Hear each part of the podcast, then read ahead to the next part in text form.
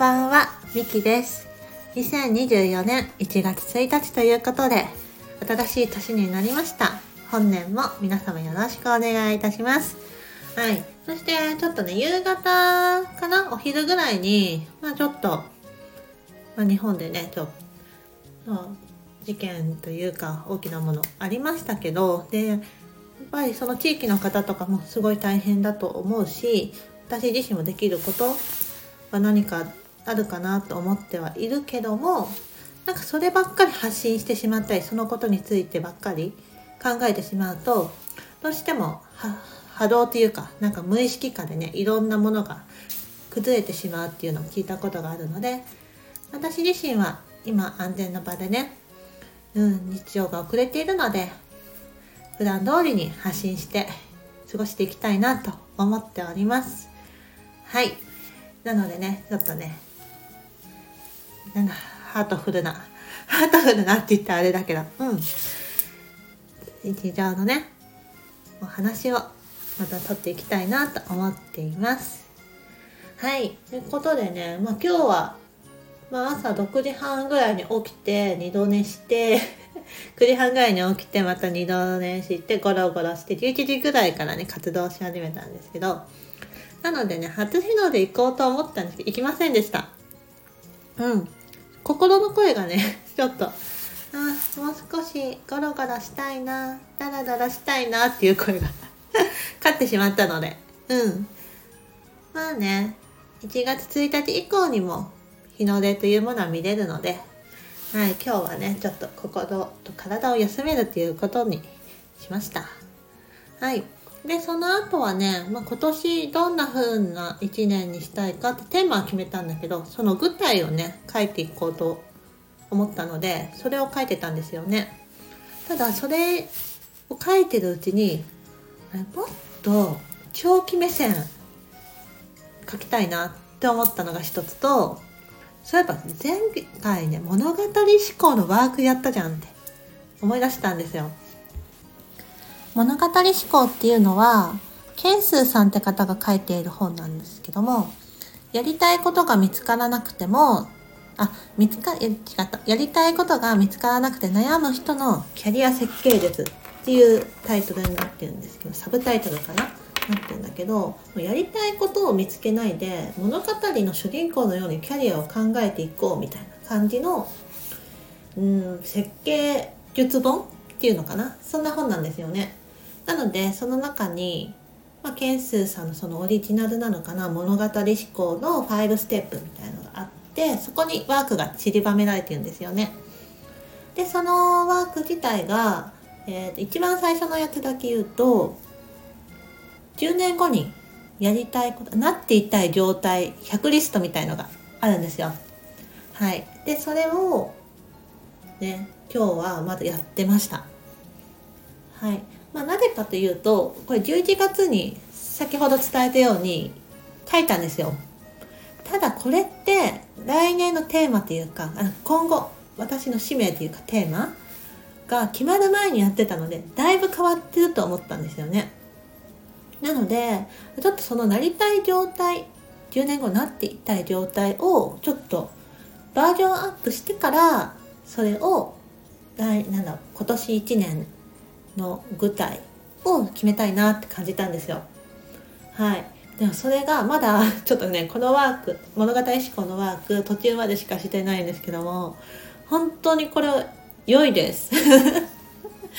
あの途中までしかやってないけど良いです。っていうのも、なんていうかな。まずこの100リスト、やりたい、なっていたい状態100リスト、言うてほんと1.5ヶ月前にやったばっかりなんですけども2回目にやると解像度が全然違うんですよ。うん。もうなんだろう心の本気度が全然違うというかあ本当にこんな状態ありたいなっていうものが以前よりも出てきました。まあ、時間は100書くのに私はけ今日はねどんぐらいだったかな？1時間ぐらいかかったんですけど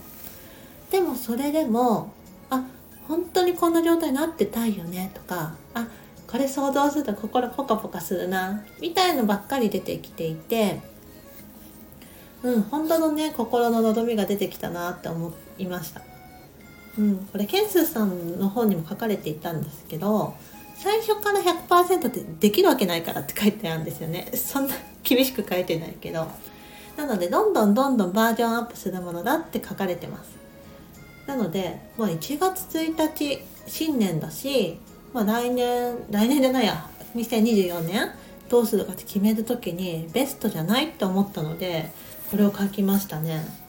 そしたら本当に去年何去年じゃない？去年決めた2024年のテーマ？とぴったりハマっていてちょっと感動しました。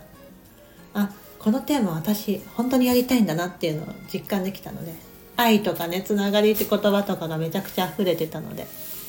すごく面白いなと思ってます。でその後に、まあ、キャラなりたいキャラクター像を設定するとか実際に動かすとかあるんだけどもそれもねちょっとこの後やってみようと思ってます。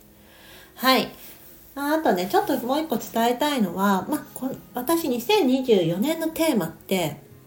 スピリチュアルカウンセリングを去年受けた時に言われた私自身の使命なんですよ。